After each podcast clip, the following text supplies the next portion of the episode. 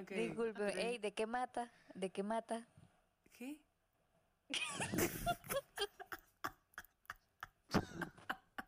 Médico tan peor de que qué mata, ¿Qué? pues. ¿Qué? ¿Qué mata?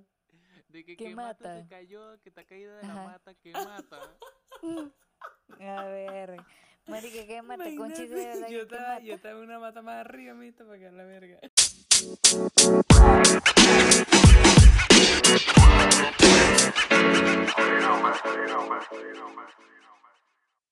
Hola muchachos, bienvenidos a un nuevo episodio de Por Ahora Podcast. Yo soy Isa. Yo soy Conchi. Y por acá yo soy Eduardo.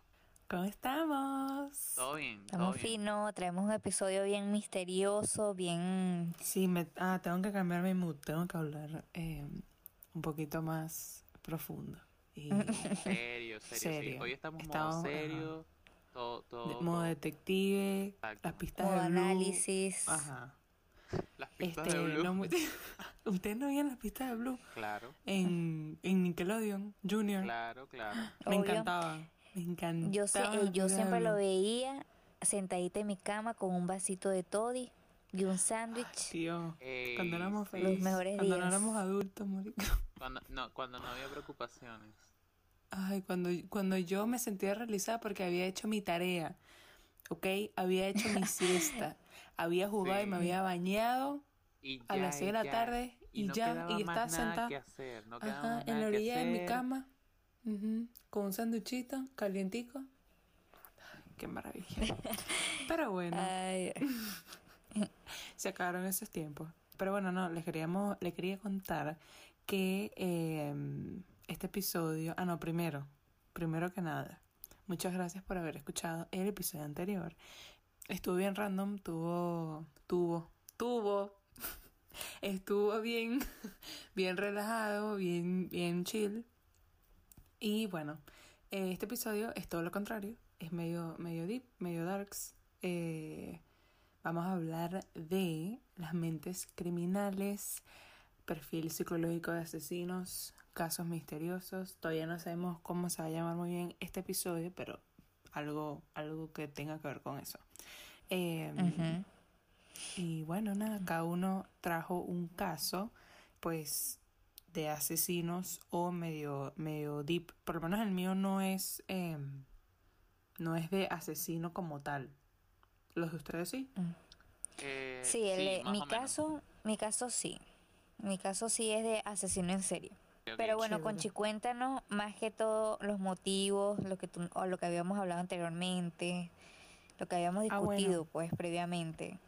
Sí, este, saben que yo me puse a, pues, a leer un poquito y entre tanto vi como tres características, pues, que, que es- están como, son tres características generales em, en el perfil psicológico de un asesino.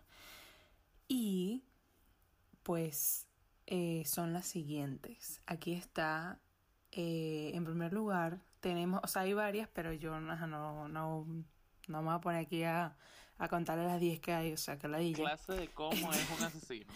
Clase de cómo, cómo es un asesino dos puntos. Anoten.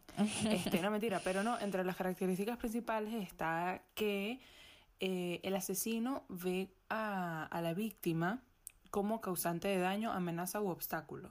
¿Ok? O sea, te ven como que eres una persona que le ha causado, que le ha causado un daño, o que es una amenaza para su integridad, o que representas un obstáculo en su vida, pues por decirlo así. Y eso me pareció como mierda. No, no sabía que te veían tipo que de pana eras un obstáculo, o sea, como que eras un causante de daño, pues. Y no sé, me pareció eso eh, full Y, lo, interesante. y los, mm, los asesinos que matan por matar, por lo menos los sicarios, ajá, ahí como, o sea, como sería ahí como que tienen placer, o sea, les da placer matar a la gente y ya, no tienen ningún tipo, yo, yo creo que los sicarios son más heavy que los que matan por un obstáculo, los que matan por, por pensar de ¿Sabes que qué? le estás haciendo daño, pues. Sabes que eso que dice Isa es como, o sea, porque yo también lo tenía en mente, el hecho de que si a los, a los asesinos les da como placer cuando matan a las personas. Me acuerdo que yo se lo había preguntado a Conchi una vez, como ustedes saben, nosotros hablamos como que de diversos temas a la hora que sea, X, sí. y eh, um, Conchi me había dicho de que su percepción era de que sí les debe dar placer, o sea, el placer de esta, eh, ser vengativos con alguien y querer matarlos y ya haberlo hecho, o sea, eso les debe generar placer. Pero yo creo que no. Eh, pues, pero obviamente guiándome de las películas porque no conozco a nadie que sea asesino y si de verdad yo conozco, estoy tratando a alguien que es asesino y está escuchando esto, por favor, háganmelo saber solamente. Digo que por favor aléjate de mí. Ay, no puede Dime por favor si eres un asesino, manda un DM, marico, ¿qué? Sí. Pero es que es difícil, es difícil saberlo, es difícil saberlo porque, ajá. Pero, claro. ajá, bueno, entonces yo lo que decía era como que guiándome de las películas, hay personas que son vengativas y vainas y matan a sus víctimas y, ¿sabes? Como que eso no les proporciona nada, como que ellos no, no sienten nada, como que no, no, no se sienten como que realizados, como que por fin me, me deshice de esta persona, ya, ya estoy tranquilo, no sienten esa tranquilidad, esa paz o ese placer, pues. Entonces es medio raro y yo creo que como que está dentro de la mentalidad de cada asesino. Sí, es que yo cuando, pues cuando me puse a leer antes de este episodio y pues obviamente a mí me encanta ver eh, documentales, videos de casos, todo eso, no como que realmente consumo mucho contenido eh, sobre eso porque realmente me parece fascinante, eh, pero en el sentido de que es interesante, no que el día de mañana voy a matar a 10 personas, pero, eh, o sea, porque ah, fascinante y a él le encanta ver cómo mata a una gente, pero no. Eh, no, que vi que para, o sea, buscar el perfil psicológico, o sea, tipo características que, que digamos, eh, no voy a decir que caractericen, pero digamos que, que nos digan cómo es un asesino, qué pasa por la mente de un asesino, es difícil. Que nos detallen, que nos detallen cómo es un asesino. Exacto, o sea, porque todos son tan diferentes y todos tienen comportamientos tan diferentes que es difícil decir, ah, no, mira, todos tienen el cabello azul, todos piensan en, no sé, en unos canarios cantando, todos piensan en, el color morado, o sea, no, no, no, no existe eso, pues. Entonces, las características que hay son muy generales. De hecho, entre, entre otras que, que leí, está la discreción. Eh, aparentemente, eh, los asesinos no suelen tener grandes particularidades así que los hagan como diferenciarse del resto de las personas, pues. O sea, ellos saben cómo no hacerse notar. Son, o sea, unos máster en eso, pues. Y eso me pareció, pues, me pareció muy, muy interesante, que obviamente también es, eh, pues, un poco... Eh, o sea, he visto casos donde les gusta, por ejemplo, hacerse notar. Por ejemplo, eh, Ted Bundy, él, él encantaba, o sea, él mataba a las mujeres que él se levantaba, o sea, él llamaba la atención, él donde entraba todo el mundo era como, ¡Ah! qué bello este tipo. Y el tipo, o sea, realmente sí era guapo, pues, pero pero él digamos que era como que causaba, o sea, llamaba la atención sin quererlo, creo yo. O a lo mejor sí lo quería, no, no estoy tan, no estoy tan segura, pero yo creo que la verdad me suena más a que, a que él realmente sí quería llamar la atención y lo lograba. Entonces por eso digo que es difícil como que obtener unas características eh, pues en esto, ¿me entiendes? O sea, como muy específicas. Eh, es un poco difícil. No, no. Claro.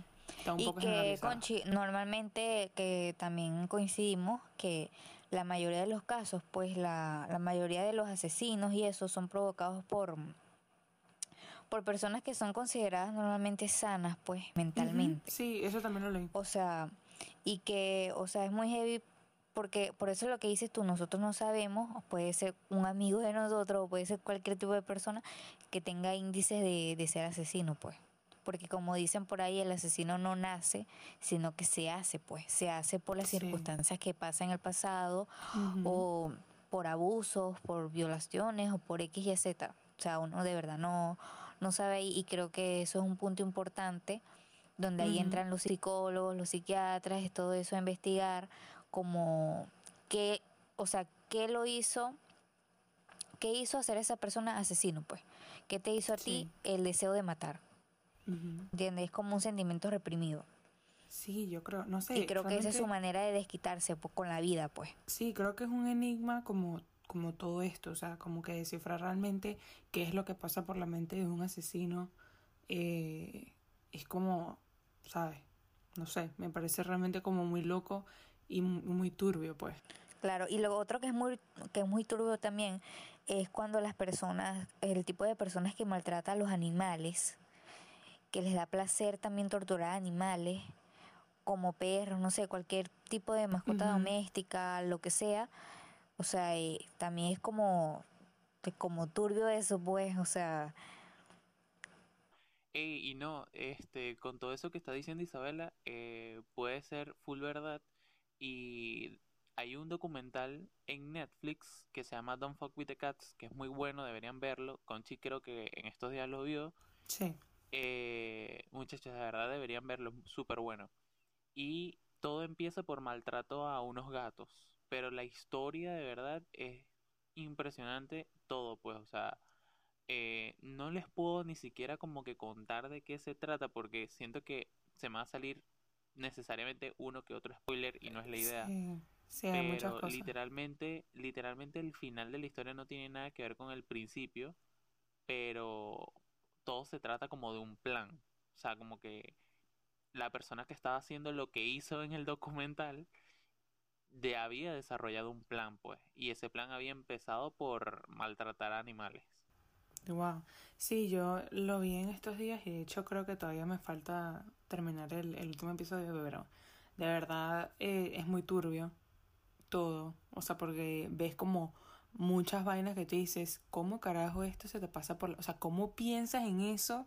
Y es gente que tiene fríamente calculado todos los detalles. Y de verdad, eso me parece como... Sí.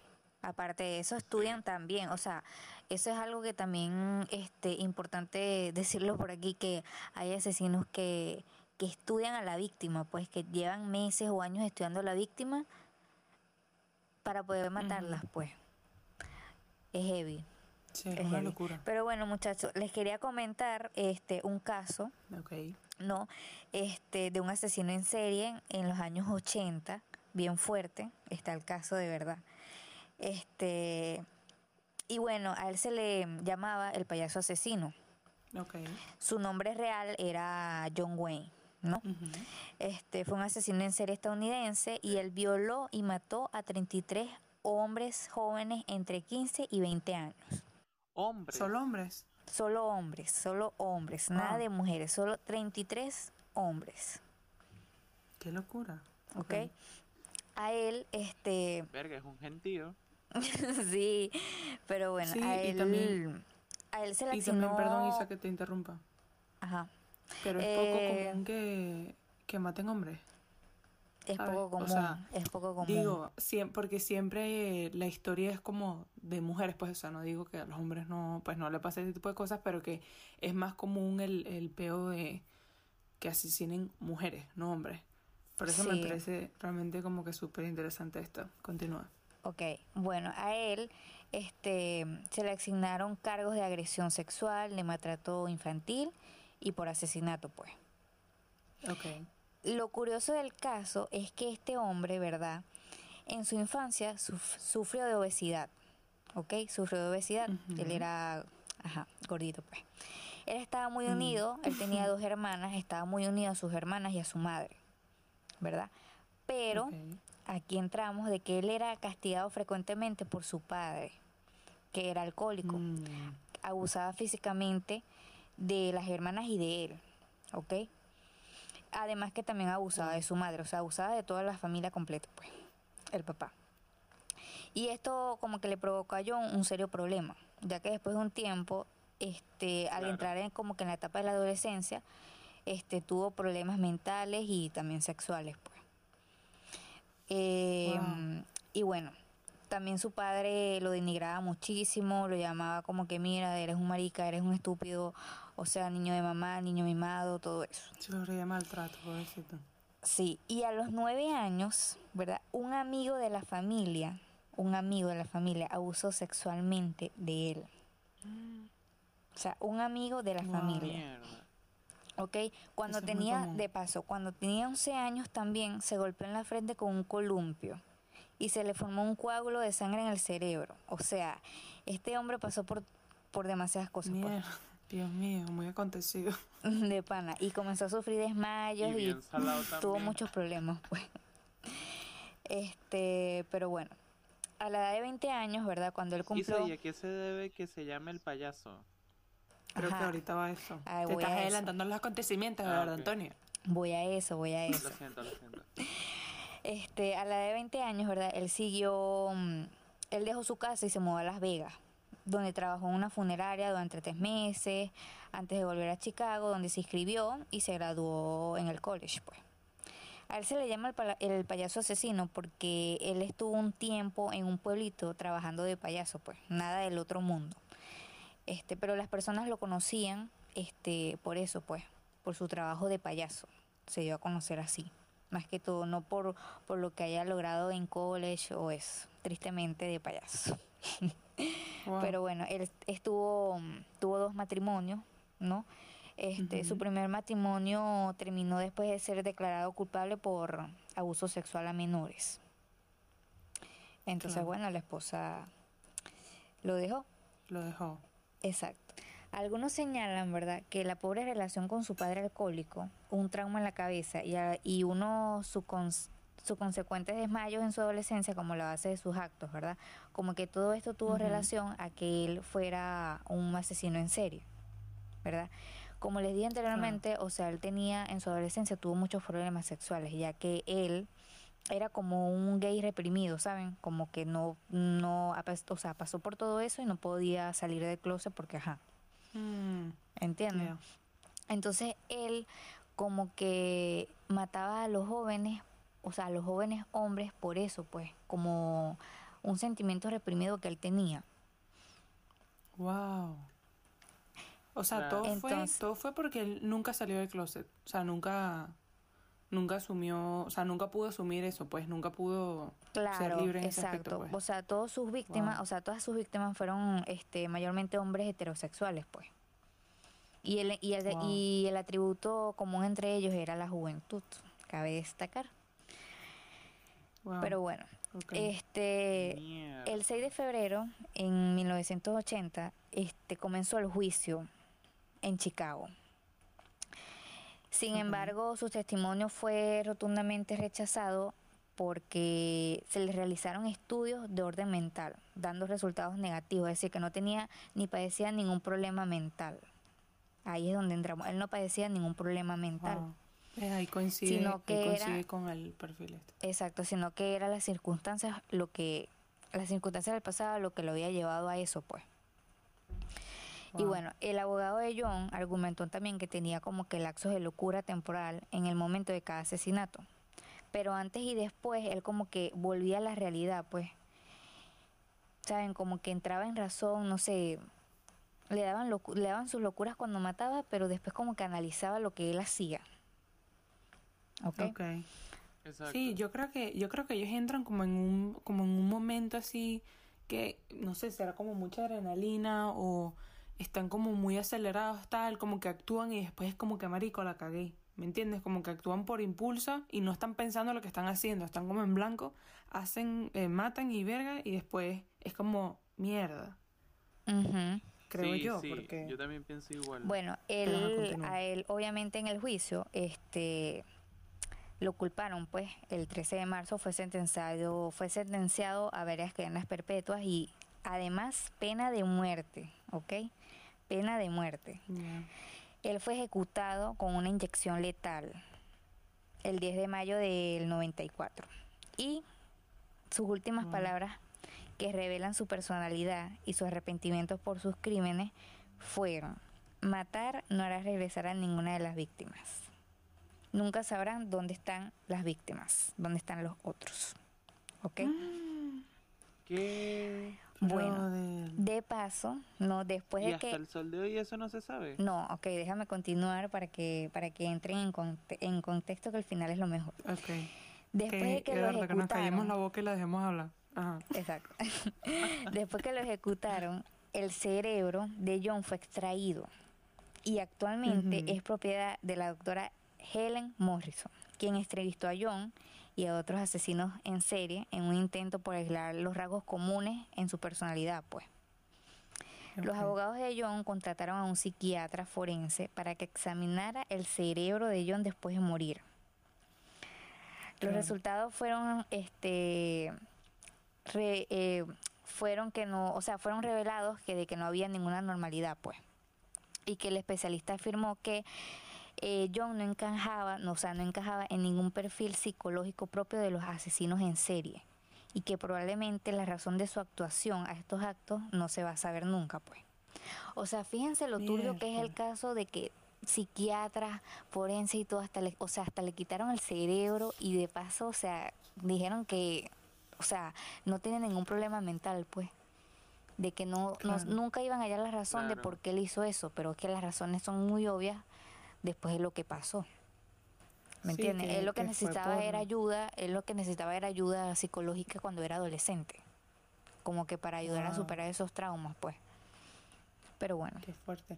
Es gente, si te pones a ver, es gente que pues no tiene, digamos, un tipo de, eh, como tú dices, o sea, que son estables mentalmente, no tienen ningún tipo de enfermedad así, eh, como muy heavy, ¿me entiendes? No tienen ningún tipo de discapacidad, etcétera, sino que es como circunstancias que les ha puesto la vida, han pasado por vainas que los llevan a hacer eso y que, o sea, después que pasan por eso se joden, ¿me entiendes? Pero que originalmente no es gente que, que está tocada la cabeza. Pero, Exacto. wow. Y bueno, durante el juicio también, este, Sí. la parte final, pues la doctora, este Morrison, este apareció como testigo psiquiátrico, ¿no? Y declaró de que John tenía la estructura emocional de un adolescente.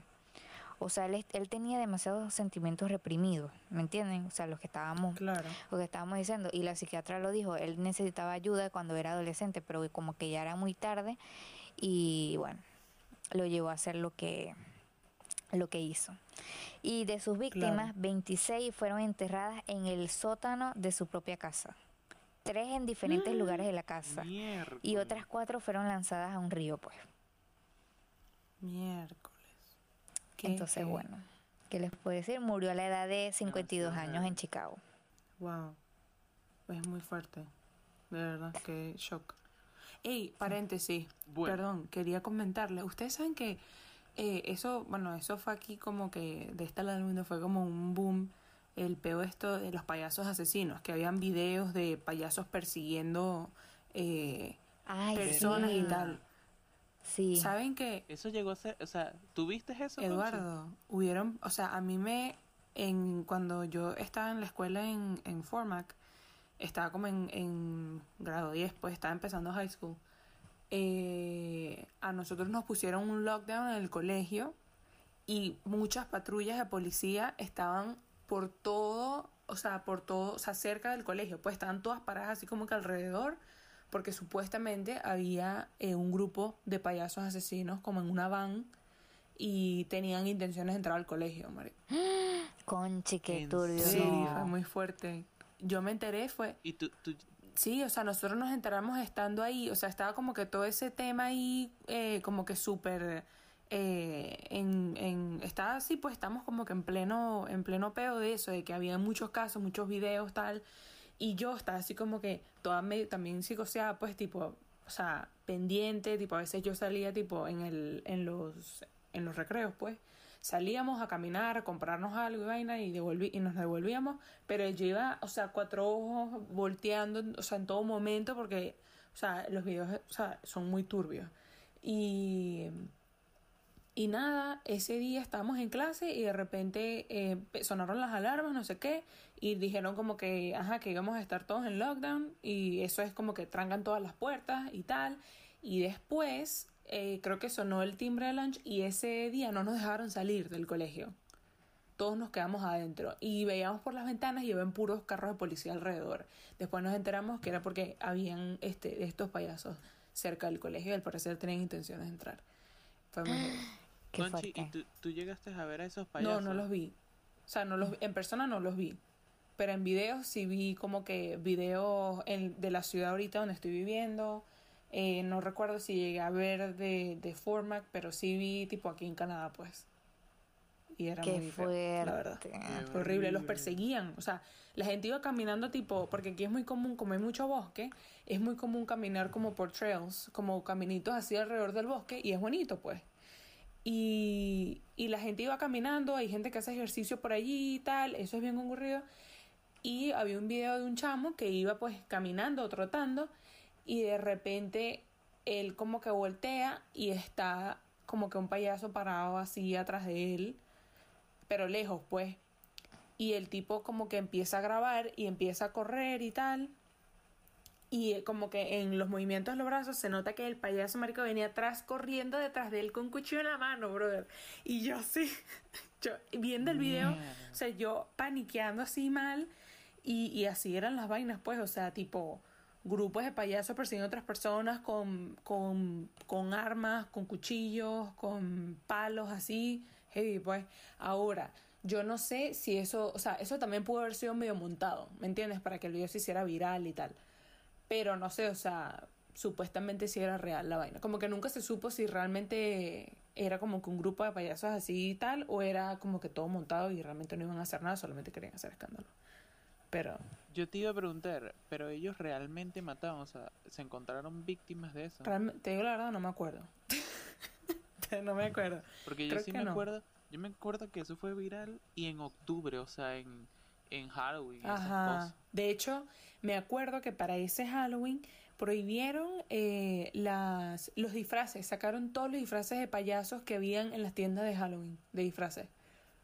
Todos, todas las, las, las máscaras, todo ese pedo lo quitaron. Todo lo quitaron. No había, o sea, no te podías disfrazar de payaso. Mierda. A menos que ya tuvieras uno tú. Y de hecho, estaban multando. Si te veían con un disfraz de payaso, te iban a parar y te lo iban a quitar, pues. Qué Sí. fuerte. Ay, esa gente loca, sí, sí, sí. marica, loca. Gente No. loca, loca. Gente loca, marica. Gente loca. Pero bueno, hablando de gente loca, yo les traigo una gente loca, loca, loca, loca. Ajá. En los años 50, en Estados Unidos, sucede el asesinato de la Dalia Negra. La, la Dalia Negra eh, pueden haberla escuchado porque se hicieron hasta películas y libros sobre ella, pero es básicamente li- la historia del asesinato de Elizabeth Short, quien era una mujer estadounidense que fue mutilada y picada por la mitad. Miércoles. Se dice que su cuerpo fue encontrado por una vecina que iba caminando con su hija pequeña. Estaban pasando como por cerca de un terreno baldío y encuentran como que eh, ven hacia lo lejos como si fuese un maniquí. Ella se acerca por entrépita. No, mentira. Este, ella se acerca tipo Bueno, ve, ey, vecina que no es entrépita, no es que- vecina. Que si es intrépida, ¿quién te manda, mami? Sal corriendo, vete para tu casa. Exacto. Pero bueno, resulta que ella como que fue a ver y era la mismísima Elizabeth la que estaba picada ahí. Wow. Eh, Qué horrible. La historia se hizo famosísima porque tuvo unos sólidos 30 años o un poco más, un poco menos, en el que no se conoció sobre el asesino, no se supo quién la mató. ¿Qué? Se, se sabe de- del asesino es porque este personaje redacta una carta y lo envía a los periodistas. Desconozco realmente qué fue lo que, lo que dice la carta, pero por ahí va la cosa. Em, esta historia de Elizabeth Short se une mucho con la teoría del hodl. ¿Qué pasa aquí? Steve Hodel era un investigador de los años 99. El- cabe destacar que el asesinato ocurrió en los años, eh, en la época de los 50, como en 1946, 1947. Eh, ah, también se me olvidó decirles que se llama Dalia Negra, es porque primero Elizabeth era una mujer súper blanca que siempre se vestía de negro y porque su asesinato ocurrió días después del estreno de una película famosísima llamada La Dalia Azul. Oh, wow, ok. Pero bueno, volviendo con la teoría de Hodel. Este, ah bueno, este chamo Steve era un investigador, eh, un policía, y él como que le dio por ver fotos viejas de su papá, que se llamaba George. Resulta que su papá había muerto, eh, o sea, la razón por la que él estaba revisando la foto era porque será para recordar a su papá o algo así, qué sé yo, em, porque había muerto hace poco. Resulta que este chamo como que empieza a ver las fotos y todo eso y se percata de una pequeña foto en el que él ve a su papá con una mujer parecida a las descripciones de Elizabeth. Eso le llamó mucho la atención, además de que él pues, como que se puso a sacar cuentas y vio que que su papá vivió en la misma época de Elizabeth, en la misma época del asesinato, Oh, estuvo en el, en el, en, en el lugar, Dios. entonces, ¿sabes? Fue como que, fue como que todo se fue conectando. Wow. Eso le dio interés a él de seguir investigando. Sí, todo coincidía. Sí, sí. Qué fuerte. Eso le dio interés a él como de seguir investigando. Entonces, bueno, el pana se puso a investigar, ¿qué tal? Resulta que una de las cosas más curiosas del asesinato es que Elizabeth fue cortada, o sea, el corte que tuvo su cuerpo por la mitad fue de una manera muy limpia. Ok. O sea, dicen que lo tuvo que haber, si, haber hecho alguien forense o alguien que sepa mucho de medicina. El papá de Steve era Me, doctor. ay, no. Entonces, bueno, así como ese dato, este, hubieron muchísimos, muchísimos datos más. El papá de Steve, George, era uno de los principales sospechosos del caso, pero eh, Steve, o sea, nunca como que se explicó. Cabe destacar que se determinó por muchísimas cantidades de pruebas de que George era quien mató a, a Elizabeth, pues, a la Dalia. Pero, este, nunca ¿Y tú crees realmente que haya sido el doctor? es que hay demasiadas pruebas, o sea, hay demasiadas pruebas. Una, ¿sabes qué? La, está la carta esta que les estoy diciendo que envió el asesino a la, a la prensa. Es, la, la tipografía es demasiado similar a la del papá. Ok, claro.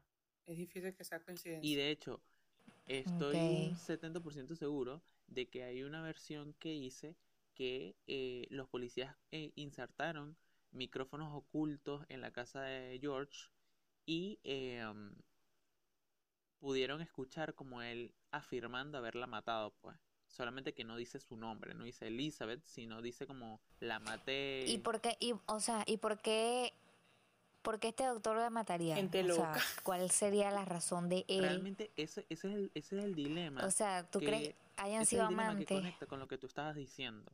No sé qué habrá pasado, o sea, como que desconozco si el señor, eh, me refiero a George, eh, sufrió algo en su pasado, pero eh, cuando Steve, este, o sea, como que los hijos de él son tres, creo.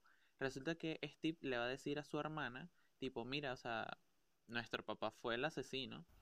La hermana eh, había ya montado una denuncia sobre su papá porque había abusado sexualmente de ella. Entonces, Mm, entonces como que, ¿sabes? Como que todo, los, o sea, como que todos los cabos sueltos se estaban uniendo y todo estaba como que encajando. Claro, Y nada, eh, claro. en el 2003 se, se filtraron los audios de, de George diciendo, diciendo eso, pues de que yo la maté, qué tal.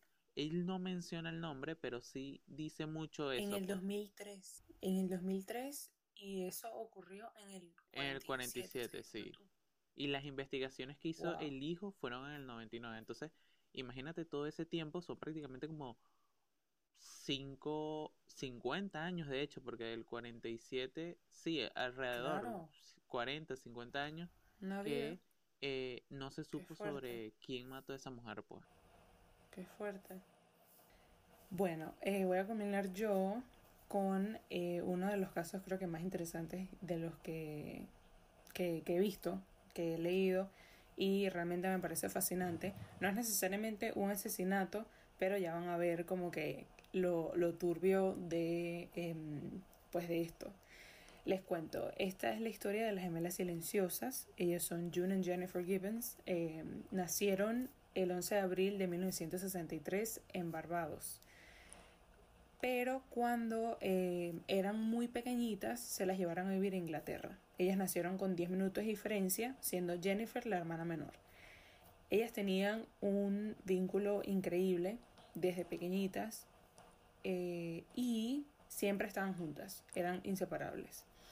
Cuando tenían tiempito viviendo en Inglaterra, trasladaron a su papá a una ciudad muy pequeña donde pues ellos eran eh, minoría en cuanto a, a, color, por decirlo así. Ellos eran pues de raza oscura. Y resulta que a lo largo de su vida ellas eh, sufrieron mucho bullying, se sintieron muy rechazadas y muy excluidas eh, en su colegio, ¿no? Ellas se encerraron mucho y solamente eran ellas dos. O sea, siempre fueron ellas dos solo a lo largo de su vida. No tenían amigas, no sabían con nadie. O sea, eran ellas dos y ya, ni siquiera con su familia, ¿no? Sus ademanes, gestos y manera de hablar era muy parecida, para no decir exacta. Este, era difícil eh, eh, incluso a veces como diferenciarlas, porque eran como que les costaba, porque a veces, sabes que hay gemelas que, que tú puedes, o que los papás pueden diferenciar, pero incluso se decía que a veces hasta para los papás era difícil decir cuál era cuál de lo exactas que eran.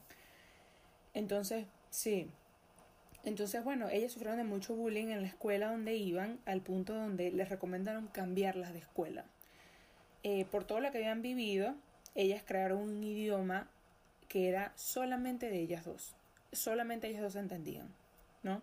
Ni sus papás, ellas tenían una hermana menor, eh, cuyo nombre no sé, pero eh, solamente ellas se entendían. No hablaban, o sea, hablaban ese idioma entre ellas dos siempre. No conversaban con nadie más, a excepción de su hermana menor a veces. Eh, les hicieron muchos estudios psicológicos por este comportamiento, ¿no? Por, por, porque se aislaban, porque no, no hacían amigos, era como que realmente ellas no estaban interesadas en socializar. Claro, era, eran ellas dos y ya. Era como que ellas dos y ya, exacto, era ellas dos y ya hasta el final. Se volvieron un tipo de experimento para los psicólogos este, debido a los resultados de los mismos, pues, o sea, cada vez que, que les hacían algún tipo de estudio se daban cuenta de algo raro y era como que, ¿qué es esto? y seguían. Entonces era como que había un grupo de psicólogos literalmente que estaban estudiando su conducta, la de ambas. Em, entonces, eh, algo muy impresionante es que estos resultados arrojaban que June y Jennifer daban todo por la otra. O sea, o sea si una literalmente se tiraba de un puente sin pensarlo, la otra lo iba a hacer, pues. Se tiraba, o sea, sin titubear. O sea, tú te tirabas, yo me tiro, ya, no hay discusión. Eran como Ay, siento que me está, me está dando miedo. Eran como la misma persona dividida en dos cuerpos. Tenían una relación muy estrecha y muy rara al mismo tiempo. A los 14 años las enviaron a escuelas diferentes, ¿no? Porque fue una recomendación de los psicólogos para ver si ellas, pues, se independizaban un poquito y no, pues, no caían, no, no mm, seguían en No estaban tan conectadas, pues. Eh, no exacto, para ver si se pues. lograban desligar un poquito, pues. Pero resulta que esa fue la peor decisión que pudieron tomar eh, entraban en un estado catatónico al estar separadas, o sea, se quedaban totalmente paralizadas mentalmente, sin capacidad de nada, por más mínimo que fuera, o sea, estaban congeladas, no podían estar solas. Este, se les alteraba mucho la conciencia y comenzaban a hacerse daño y a atentar en contra de su vida. Al no estar, eh, imagínense con su hermano. Continúa. Eh, por la separación, no, eh, miren, miren esto. Por la separación, June, intentó suicidarse una vez por no estar junto a Jennifer y escribió en un cuaderno que ella tenía, abro comillas, ¿debería ahogarme en la tina o más bien conseguir un alfiler y clavármelo en el corazón?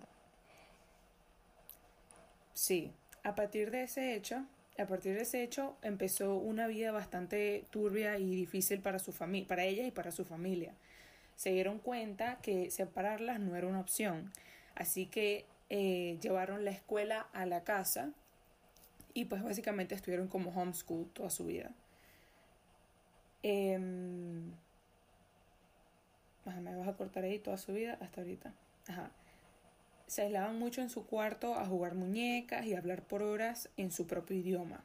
Tenían un ritual entre ellas, escuchen esto, turbia, tenían un ritual entre ellas donde decidían quién iba a despertar primero en la mañana. Y al acercarse a la hora, ellas ya sabían y una dejaba de respirar hasta que la hermana que le tocaba eh, ya va, ya va. despertar primero respiraba por primera vez. Ay, no, cochín. Ajá. Tengo mucho miedo. Tengo miedo de pana. Isabela, me dio ansiedad. O sea, Isabela es demasiado no, valiente. No, en serio, me dio ansiedad el juego, pues lo que están escuchando. No.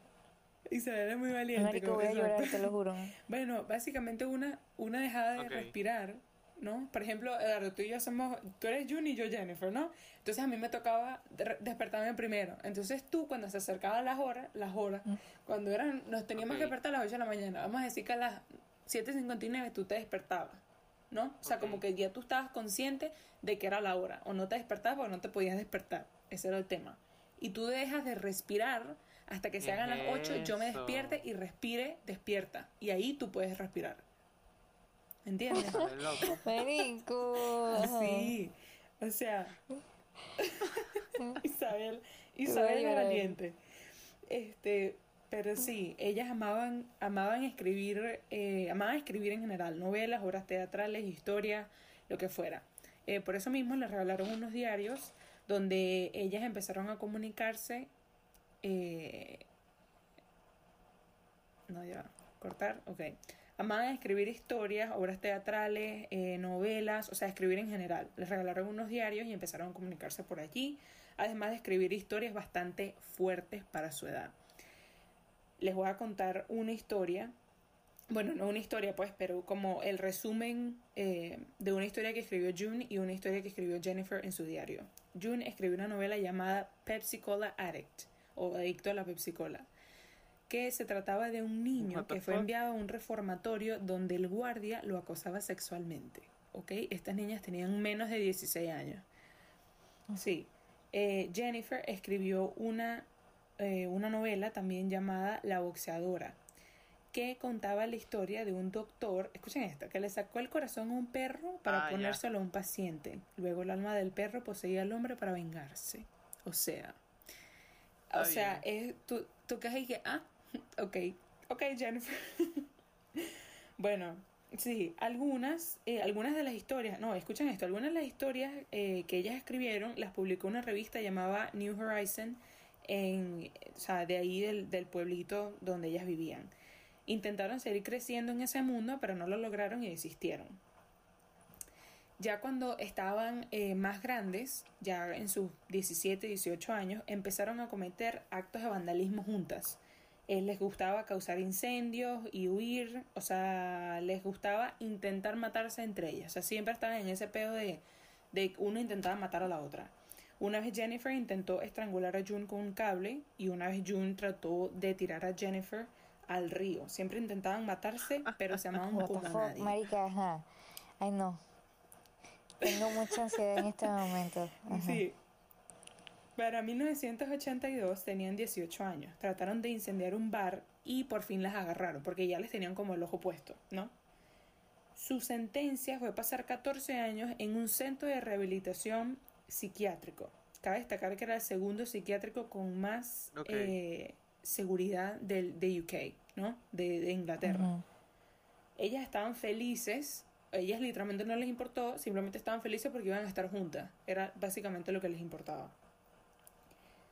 Eh, el diario estos que ellas tenían lo mantenían como súper privado. No dejaban que nadie lo leyera, solamente eran como que ellas. Y lo escondían, ¿no?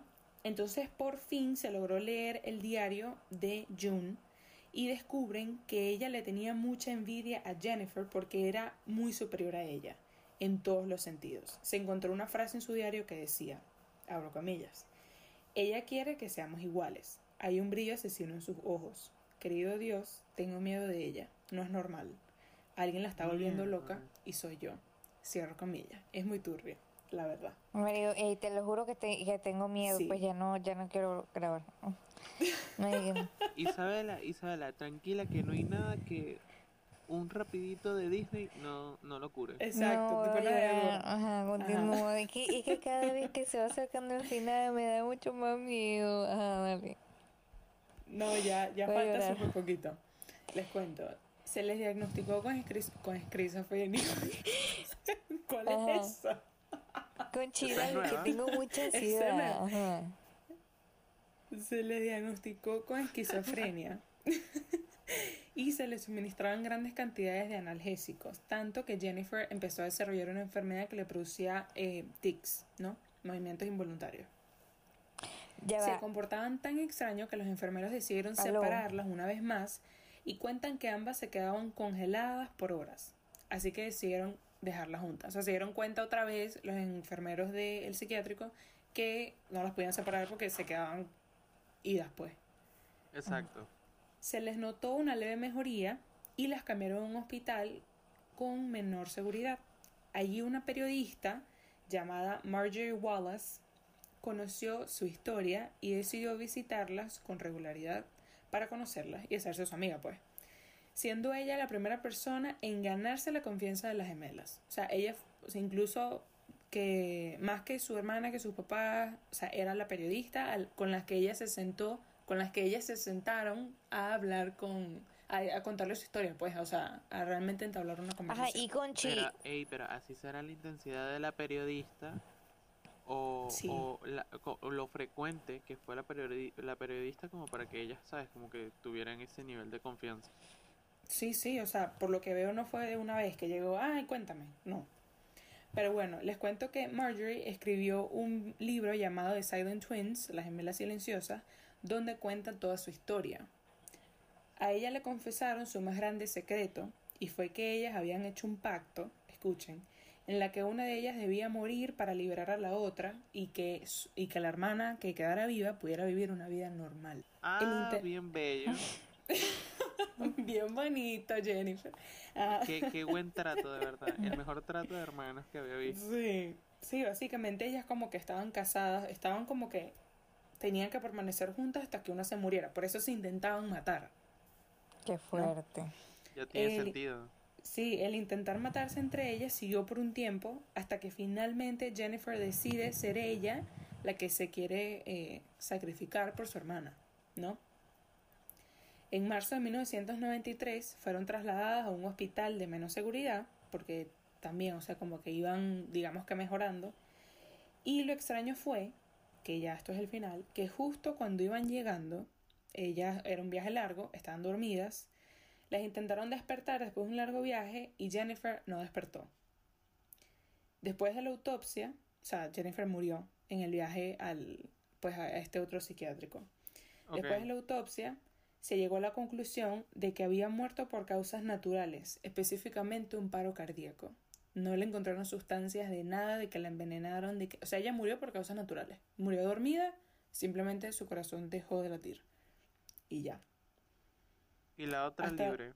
Hasta 2008 se supo que June vivía una vida completamente normal, que no tenía ningún comportamiento raro ni secuelas de la esquizofrenia que le habían diagnosticado años atrás. O sea, June literalmente era una mujer normal Y no libre, tenía- porque preguntaba.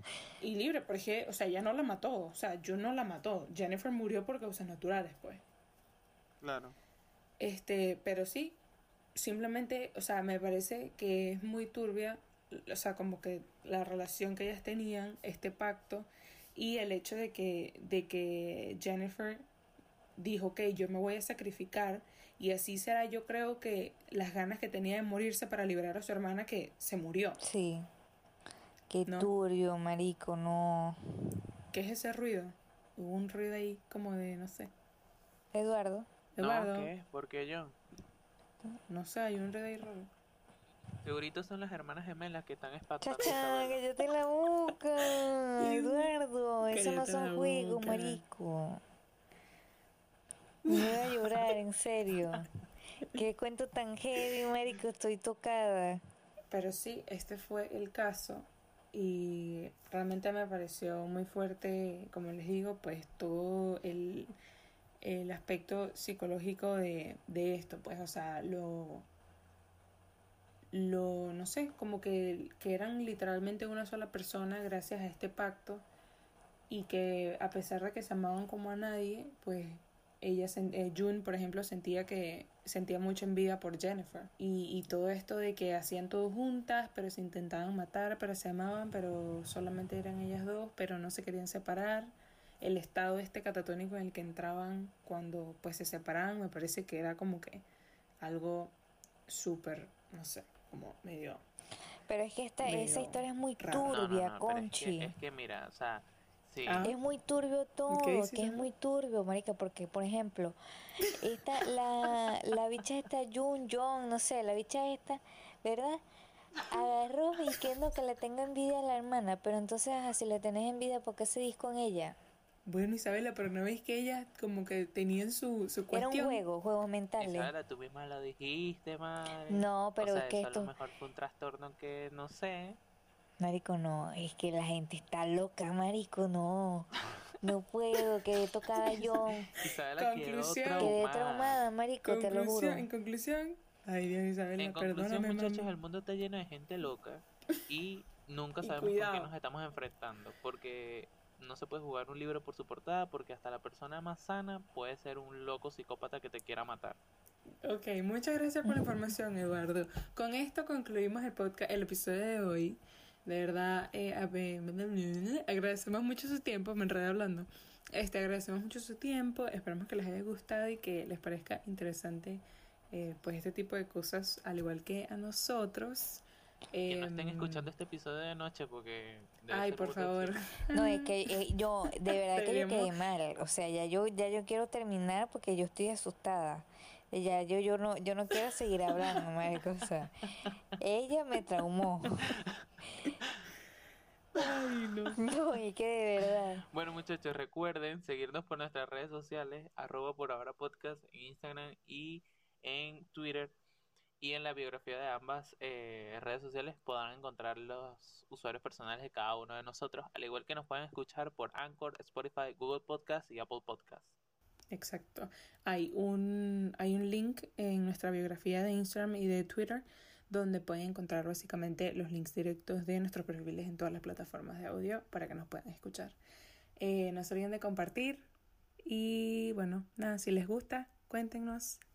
Y nada, eso es todo creo.